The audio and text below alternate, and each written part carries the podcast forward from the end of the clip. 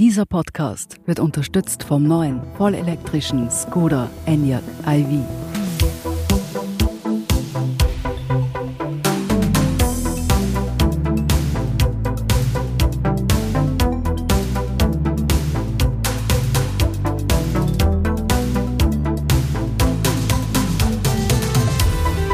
Sie hören Edition Zukunft, der Standard-Podcast über das Leben und die Welt von morgen.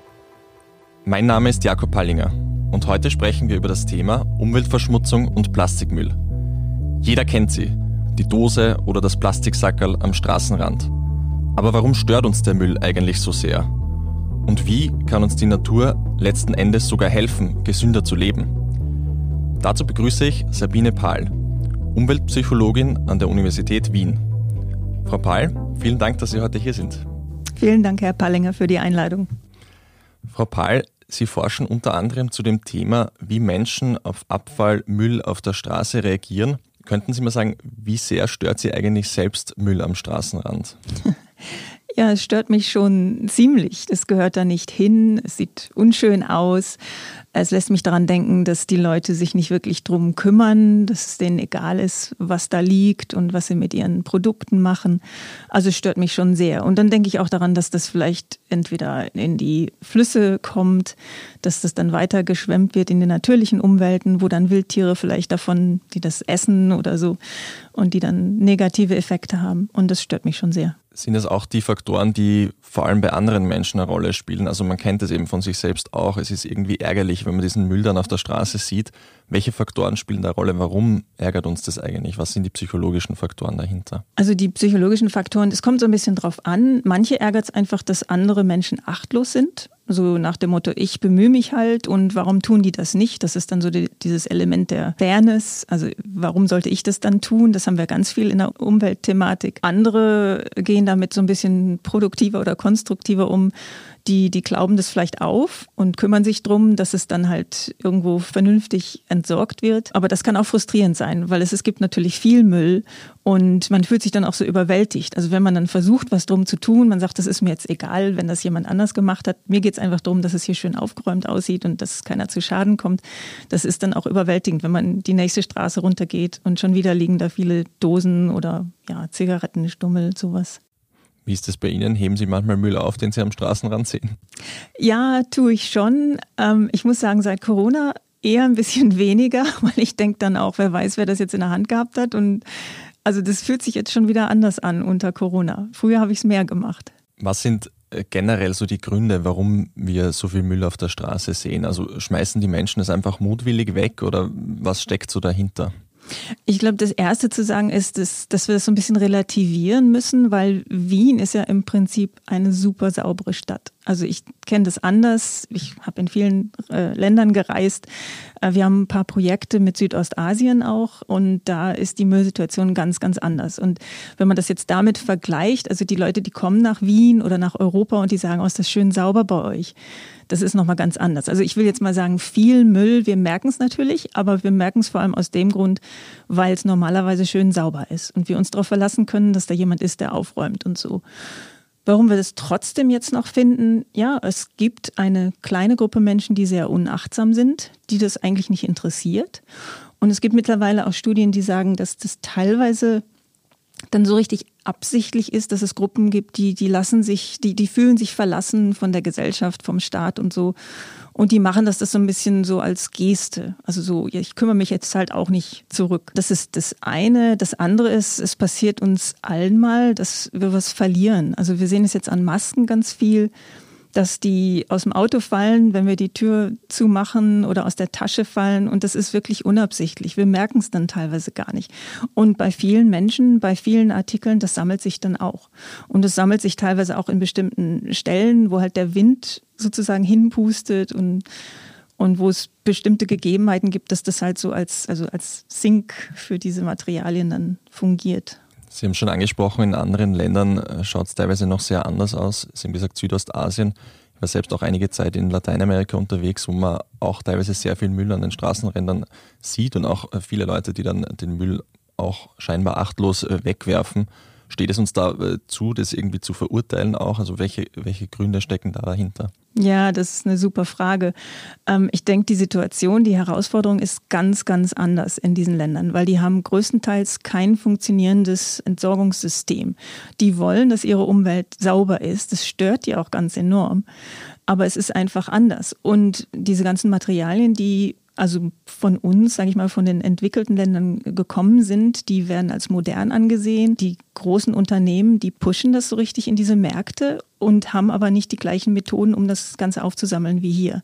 Ich denke, da haben wir eine ganz große Verantwortung zu helfen und sicherzustellen, dass das halt nicht dann im Meer endet oder dass die Leute das in ihrem Hintergarten haben oder so.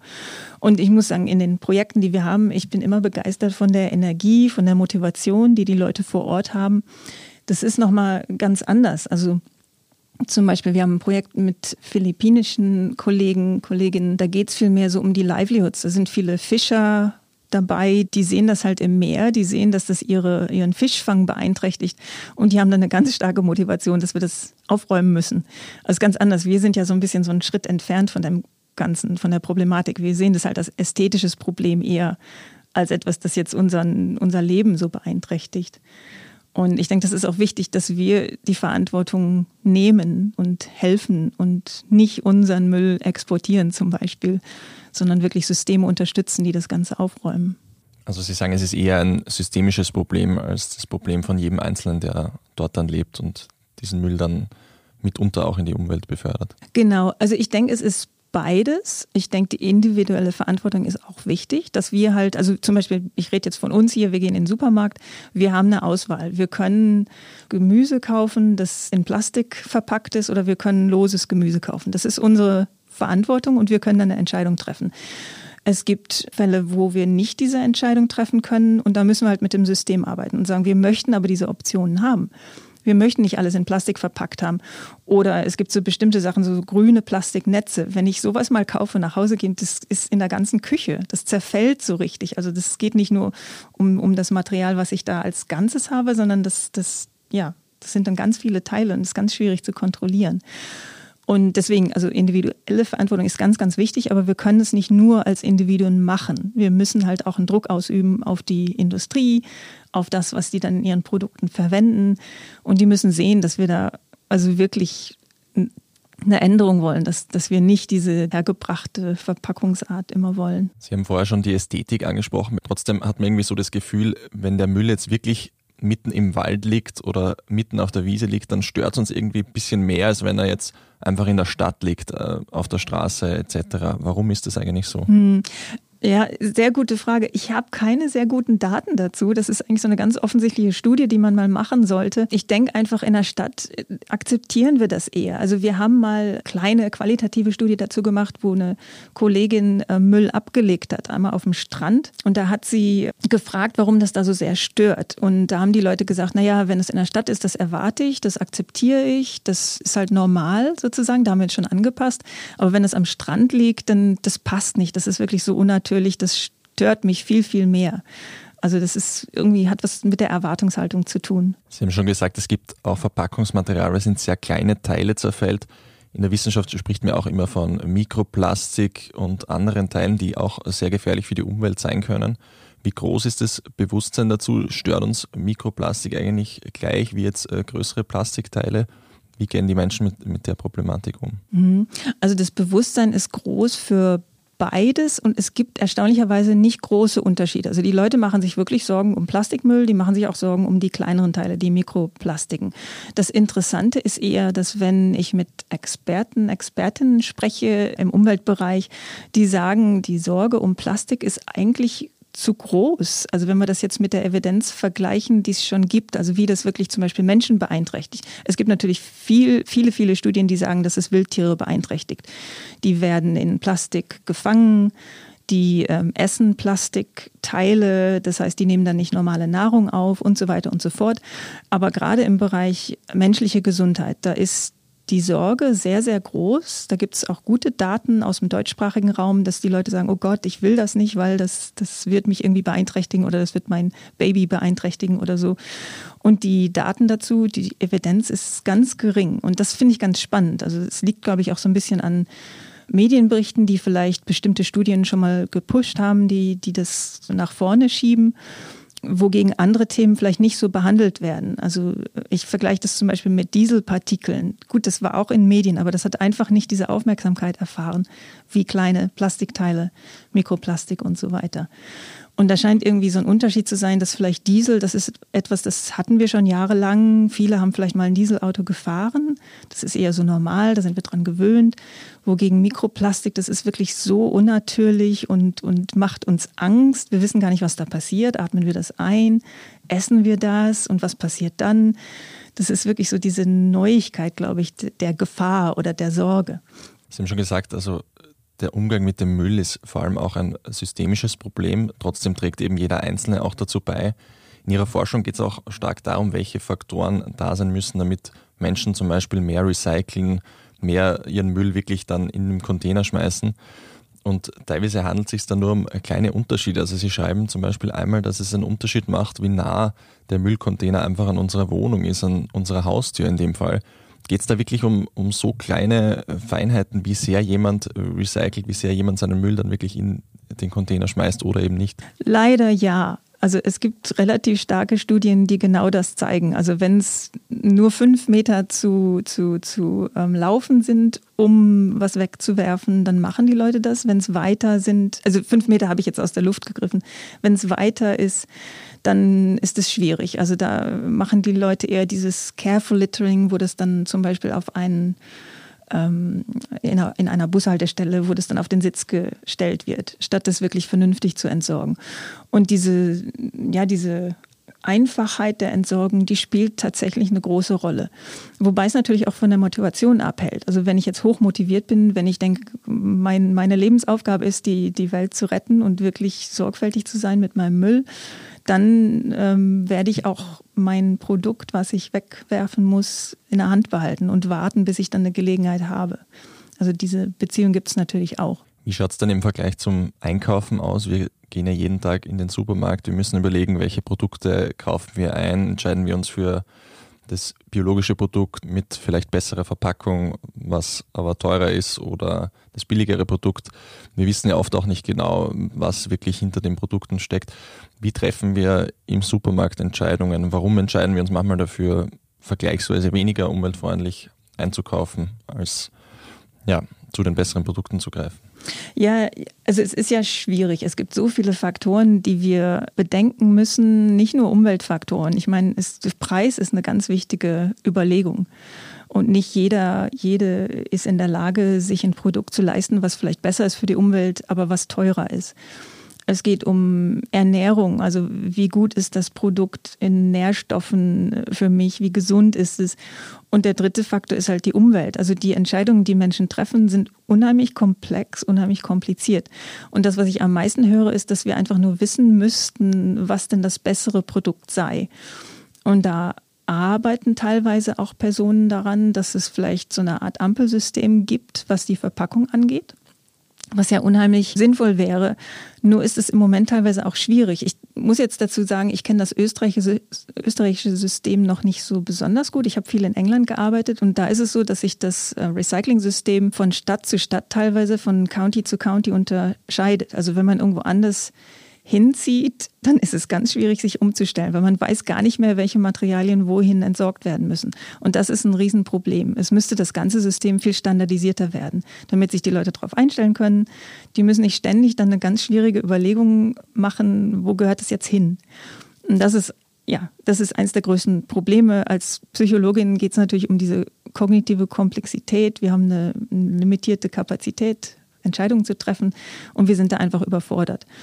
Und ähm, oft, wenn ich mit Leuten aus anderen Disziplinen rede, dann geht es darum, ja, wir müssen den Leuten mehr Informationen geben, dann können die halt eine gute Entscheidung treffen. Und das ist einfach nicht realistisch, weil wir müssen schon so viel entscheiden. Wir machen diese, wir machen unseren Einkaufstrip äh, oft im Stress, wir müssen irgendwo hin, Kinder abholen und so weiter. Und wir müssen einfach ein System designen, was einfacher ist was auch intuitiv ist, wo die Leute dann sozusagen automatisch das machen können, was, was am besten ist. Vielen Dank, Frau Pahl. Wir machen eine kurze Pause und sind gleich zurück. Es ist schlau, an die Zukunft zu denken. Sie positiv und nachhaltig zu gestalten, sie mit Intelligenz, Effizienz und Freude aufzuladen. Und richtig schlau ist es, sich mit dem neuen Skoda Enyaq iV schon jetzt in die Zukunft bringen zu lassen. Ein voll elektrisches Auto, das aber immer noch eines ist, ein Auto. Das Spaß macht, schön ist und voller Innovationen. Ein Auto nicht nur für die Zukunft, sondern für jetzt und für uns. Recharge Life, der neue Enyaq iV. Skoda, simply clever. Willkommen zurück. Frau Sabine Pahl von der Universität Wien ist heute zu Gast und wir sprechen über Umweltverschmutzung und Plastikmüll. Frau Pahl, jetzt haben wir gerade über die Rolle der Konsumenten gesprochen und Sie haben gesagt, dass es oft schwierig ist als Konsument, so viele Entscheidungen zu treffen im Alltag, beim Einkaufen, bei der Müllentsorgung. Es braucht auch die Politik und die Unternehmen etwas dagegen zu tun. Welche Rolle haben Unternehmen genau? Welche Verantwortung haben sie, mit dem Müllproblem umzugehen? Ich denke, Unternehmen haben eine große Verantwortung. Und ich muss auch sagen, viele Unternehmen bemühen sich. Also wir haben Beispiele, wo zum Beispiel Sporthersteller ihr ganzes Verpackungssystem umgestellt haben, weil die gemerkt haben, dass ihre Kunden und Kundinnen das wirklich wollten. Also es, es war gar nicht so einfach. Da gab es eine Person vor allem, der so richtig Leadership gezeigt hat, der gesagt hat, ich will das aber ändern, das ist mir wichtig. Also wir sollten da wirklich was tun. Und dann hat die Finanzabteilung oder die, also die, die Menschen, die halt sich um das Geld vor allem kümmern, haben gesagt, nein, das ist unmöglich, das ist viel zu teuer. Und die haben sich letzten Endes gefunden und haben einen Kompromiss geschlossen. Also es ist auch wichtig in den Unternehmen, dass die Leute was sagen. Also dass sie sagen, nee, ich finde das aber nicht gut oder können wir das nicht anders designen oder so. Es gibt viele Möglichkeiten und was Leute nicht mögen, ist Veränderung. Also so, so ganz allgemein gesprochen. Wir sind meistens relativ komfortabel mit dem, was wir tun und das ist bei Unternehmen genauso. Die haben halt eine Produktionsweise. Das kostet was, wenn man das umstellt. Man weiß nicht, wie die, die Konsumenten, Konsumentinnen reagieren.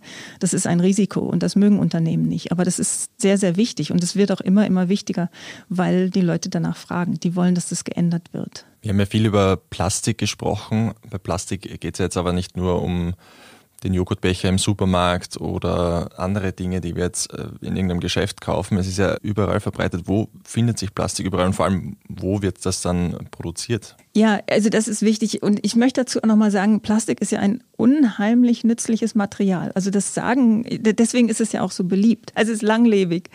Ähm, also äh, man kann es wirklich viel, viel benutzen. Es ist, das Material selber ist erst seit ungefähr 60 Jahren im Umlauf, also jetzt in, in größerer Form in Unternehmen und so. Und wir wissen noch gar nicht, wie lange das eigentlich überlebt in der Umwelt. Also es kann hunderte von Jahren sein. Wir wissen die Antwort nicht, weil das halt erst so, so, so neu ist, das Material. Und es wird benutzt im Gesundheitswesen, ganz wichtige Funktionen für Hygiene, alles Mögliche. Es wird benutzt in der Mobilität. Es gibt Autoteile, die werden daraus gemacht, Flugzeugteile, die dann wiederum unsere Emissionen reduzieren. Also das sind teilweise ganz schwierige Überlegungen. Wo reduzieren wir das Plastik und was hat das dann für weitere Effekte? Und von daher ist es auch wichtig, das, das zu überlegen. Also Plastik ist wirklich, man findet es fast überall.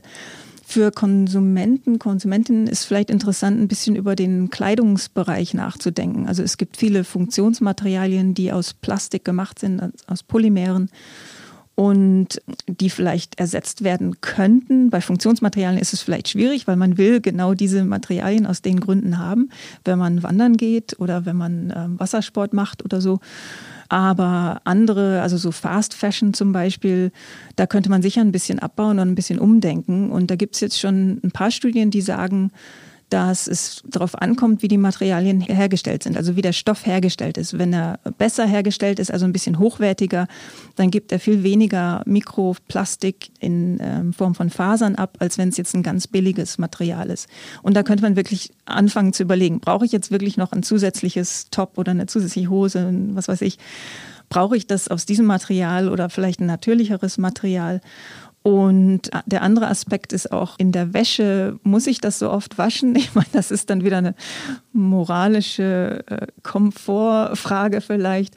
Oder kann ich das irgendwie waschen mit weniger Impact, sodass dann auch weniger Fasern abgegeben werden? Es gibt auch jetzt Studien zu Filtern für Waschmaschinen. Da ist man sich noch ein bisschen uneinig, was am besten funktioniert. Aber das ist so ein, so ein Bereich, also Kleidung, Fast Fashion, da kann man auch als Individuum relativ viel tun, denke ich. Trotzdem ist Plastikmüll ja sicher nicht das einzige Umweltproblem, mit dem wir es zu tun haben, vielleicht auch nicht das schwerwiegendste. vor allem auch im Hinblick auf den Klimawandel. Aber es ist eben auch sehr sichtbar für viele. Wir sehen Plastikmüll im Alltag, wir kommen mit dem Thema oft in den Medien äh, in Berührung. Glauben Sie, dass das Thema Plastikmüll auch den Blick auf andere, vielleicht wesentlichere Themen verstellt? Mhm. Das ist eine sehr gute Frage. Ich weiß nicht, ob wir die Antwort dazu schon wissen. Ähm, ich habe letztes Jahr, vorletztes Jahr ein Projekt mit der Europäischen Kommission gemacht. Da ging es halt auch um Plastik. Und da war das genau die Diskussion. Da haben die ähm, Entscheidungsträger, die, die Policymakers uns gefragt, warum machen sich die Leute denn überhaupt so viel Sorgen um Plastik, wenn es diese ganzen anderen Probleme gibt, also Klimawandel zum Beispiel. Eine interessante Sache ist, dass es nicht so eine Polarisierung gibt für Plastik. Also man hat eigentlich Unterstützung aus allen möglichen politischen Richtungen, wenn man Plastik reduzieren will. Bei Klimawandel ist es ganz anders. Da gibt es bestimmte Gruppen, die sagen, ach, das ist doch völlig überbewertet. Ähm, das sind die, die ganz Linken, die das nur wollen. Und bei Plastik findet man das nicht. Da gibt es unterschiedliche Beweggründe, aber eigentlich alle politischen Richtungen wollen Plastik aufräumen. Und da haben uns die Leute in der Europäischen Kommission gesagt, das ist gut für uns als Policymaker, weil wir können dann was machen und wir werden nicht kritisiert. Aber wir müssen auch im Auge behalten, dass es die anderen Probleme gibt. Und vielleicht ist dann Plastik so ein bisschen ein Einstieg auf die andere Problematik. Wenn man dann sagt, okay, ihr macht euch Sorgen über Plastik, wie wäre es denn mit anderer Umweltverschmutzung oder mit Klimawandel, dass man das so ein bisschen verbindet. Ich weiß die Antwort ehrlich gesagt im Moment nicht. Ich hoffe, dass es ein Einstieg ist und dass es nicht so nach dem Motto heißt, wir haben jetzt uns um Plastik gekümmert, der Rest ist egal, weil das wäre ein Riesenproblem. Und Klimawandel Klimawandel ist mit Sicherheit, also würde ich sagen, eine größere Herausforderung noch als Plastik. Sie forschen ja auch unter anderem zu dem Thema, wie sich Natur auf unser Wohlbefinden auswirkt. Zum Beispiel haben Sie festgestellt, dass Menschen weniger rauchen, wenn sie in grüneren Gegenden sind. Könnten Sie generell erklären, wie dieser Zusammenhang besteht? Fühlen wir uns wohler, wenn wir in der Natur sind und warum ist das so? Mhm. Ja, also dieses, dieser Befund, dass es, dass das Rauchverhalten mit Tourerleben zusammenhängt, das hat uns ehrlich gesagt selber ein bisschen überrascht, weil es gibt viele Befunde, wenn man in die Natur geht, wenn man sehr naturverbunden ist, dann möchte man die Natur auch beschützen. Da ist eine bestimmte Logik. Also die Natur ist mir wichtig, ich genieße das, ich habe da auch also sozusagen Benefits, wenn ich es jetzt mal ganz egoistisch ähm, beschreibe. Und von daher möchte ich dann auch was zurückgeben sozusagen. Und das hat uns ein bisschen überrascht, dass es tatsächlich auch auf das Gesundheitsverhalten, also wir haben Studien zu Rauchen und auch ein bisschen was zu Alkoholkonsum gemacht. Da gab es tatsächlich dann den Effekt, dass die Leute, die viel in der Natur sind, weniger rauchen und weniger Alkohol konsumieren. Das Interessante finde ich, wenn es jetzt um diese Umweltthematik gibt, ist, die Naturverbundenheit ist ganz, ganz wichtig. Also wir haben mehrere Studien jetzt, die zeigen, dass Leute, die sehr naturverbunden sind, die wollen die Natur beschützen und die setzen sich da wirklich wirklich ein. Auf der anderen Seite gibt es auch noch einen Benefit in dem Sinn, dass wenn ich naturverbunden bin, ist das auch mit Wohlbefinden verbunden. Also das gibt eine Assoziation zwischen den beiden, dass ich mich einfach insgesamt glücklicher fühle, wenn ich Natur erlebe, wenn ich rausgehe in die Natur, mich bewege und so. Und von daher denke ich, diese Naturverbundenheit ist auch ein ganz wichtiger Anknüpfungspunkt, den es zu unterstützen gilt. Wir haben viel gehört, dass jetzt zum Beispiel Kinder viel weniger in der Natur sind, viel weniger diese Unabhängigkeit erleben, dass sie durch die Wiesen stromern und so. Und viele Leute, viele Forscher, Forscherinnen machen sich darum Sorgen, dass es halt dieses Disconnect gibt, also dass man nicht mehr diese Erfahrung hat, als Kind zum Beispiel, und dann einem die Natur auch weniger wichtig wird, weil man nicht mehr so naturverbunden ist. Aber heißt das im Umkehrschluss auch, dass wir mehr Grünflächen brauchen, wenn wir jetzt zum Beispiel an Städte denken? Das Thema Bodenverbrauch ist ja in Österreich auch immer wieder ein großes Thema. Ist es das, was unser Wohlbefinden im Endeffekt auch steigern kann, wenn wir mehr Grünflächen haben. Also als Umweltpsychologin würde ich da auf jeden Fall ja sagen. Ich meine, es gibt natürlich viele direkte Auswirkungen, was jetzt die Temperatur in der Straße angeht, was jetzt die Luftqualität angeht. Es gibt viele, viele Gründe, warum wir Grün brauchen und Grün auch unterstützen sollten in der Stadt, gerade in der Stadt, weil wir dann weniger Möglichkeit haben, raus in die Berge und so zu fahren. Wiederum Wien ist wunderschön, weil es viele Parks hat, die auch, auch sehr schön gestaltet werden, wo sich die Leute drum kümmern. Also im Vergleich zu anderen Großstädten äh, stehen wir da, glaube ich, sehr, sehr gut da. Das ist wirklich, ja, würde ich auf jeden Fall unterstützen. Frau Pahl, wenn ich noch kurz zusammenfassen darf, was wir bisher besprochen haben. Wir haben ja schon eine äh, große Palette an Themen abgedeckt. Wir haben zuerst über Plastikmüll gesprochen, über das Thema, was jeder Einzelne für eine Verantwortung hat, warum wir überhaupt äh, Plastik auf die Straße werfen, warum wir diesen Müll produzieren welche Verantwortung aber auch Unternehmen haben und die Politik mit diesem Thema umzugehen, sei es in der Politik zum Beispiel durch ein Ampelsystem oder bei Unternehmen, indem sie weniger Verpackungsmaterial produzieren und sind jetzt auf das Thema kommen, welche Auswirkungen, welchen Effekt die Natur auf uns hat. Vielleicht, ich würde Sie noch gerne fragen, äh, zum Ende, welchen Ausblick haben Sie für die nächsten Jahre? Was sollte jetzt passieren, was die Müllproblematik betrifft? Wie kann man eigentlich mit dem Thema umgehen? Wie sollte man umgehen in den nächsten Jahren? Ich denke, man kann als Individuum schon einiges machen, also indem man einfach ein bisschen drüber nachdenkt, was man einkauft und wie man mit seinem Müll umgeht. Das ist die eine Sache. Und gut, einige Sachen sind schwieriger. Ich kann zum Beispiel Flüssigkeiten nicht gut in einen Karton geben. Aber ich kann zum Beispiel versuchen, alles, was so unnötiger Plastik, unnötiges Plastik ist, zu vermeiden. Ja, zum Beispiel werden Gemüse genannt, die müssen nicht in einer Plastikschale sein. Das braucht man einfach nicht. Die können auch in Karton sein. Und sowas zum Beispiel. Man kann natürlich seine eigenen Taschen mitnehmen. Das macht jetzt auch der Großteil der Menschen. Ich kann ein bisschen drüber überlegen, was ich brauche an Produkten. Und ich glaube, eine wichtige Nachricht ist auch, dass Recycling nicht die ultimative Lösung ist. Es geht wirklich auch darum, Materialien zu zu reduzieren und Plastik zu reduzieren. Vor allem diesen Einmalverbrauch von Plastik. Und da wird es, glaube ich, viele Signale noch geben von der EU, viele weitere Verbote vielleicht, die diese, dieses Single-Use-Plastik unterbinden wollen.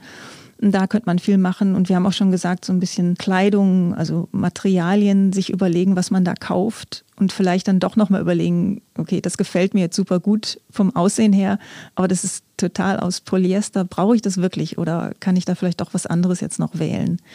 Also so, so in, in die Richtung. Und ich würde auch sagen, also ein Pfandsystem sollten wir ganz ernsthaft überlegen, weil es hat sich gezeigt in anderen Ländern, dass das den Plastikmüll unterbindet.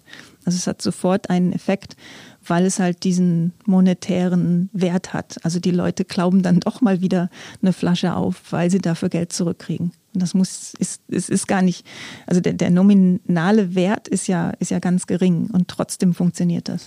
Das ist ein guter Schluss. Ähm, vielen Dank, Frau Pahl, für das Gespräch. Damit auch ein herzliches Dankeschön an Sie, liebe Hörer und Hörerinnen. Was denken Sie, würden Sie zukünftig umweltfreundlicher einkaufen? Wie treffen Sie die Entscheidung selbst? Was würden Sie machen, wenn Sie mehr Zeit oder mehr Geld auch hätten beim Einkaufen? Wie gehen Sie mit Müll im Alltag um? Schreiben Sie uns Ihre Meinung auf derstandard.at slash Zukunft. Dort finden Sie auch viele weitere Artikel rund um das Leben und die Welt von morgen. Wenn Ihnen der Podcast gefällt, lassen Sie uns doch eine Bewertung auf iTunes da. Unterstützen können Sie uns, wenn Sie für den Standard zahlen, zum Beispiel mit einem Abo.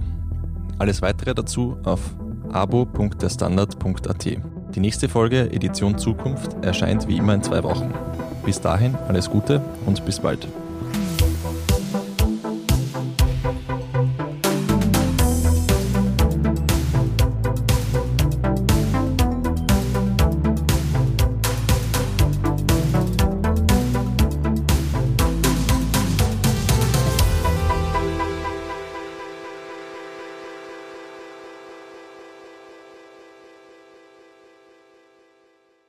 Es ist schlau, an die Zukunft zu denken, sie positiv und nachhaltig zu gestalten, sie mit Intelligenz, Effizienz und Freude aufzuladen. Und richtig schlau ist es, sich mit dem neuen Skoda Enyaq iV schon jetzt in die Zukunft bringen zu lassen. Ein voll elektrisches Auto, das aber immer noch eines ist, ein Auto. Das Spaß macht, schön ist und voller Innovationen. Ein Auto nicht nur für die Zukunft, sondern für jetzt und für uns. Recharge Life, der neue Enyaq iV. Skoda, simply clever.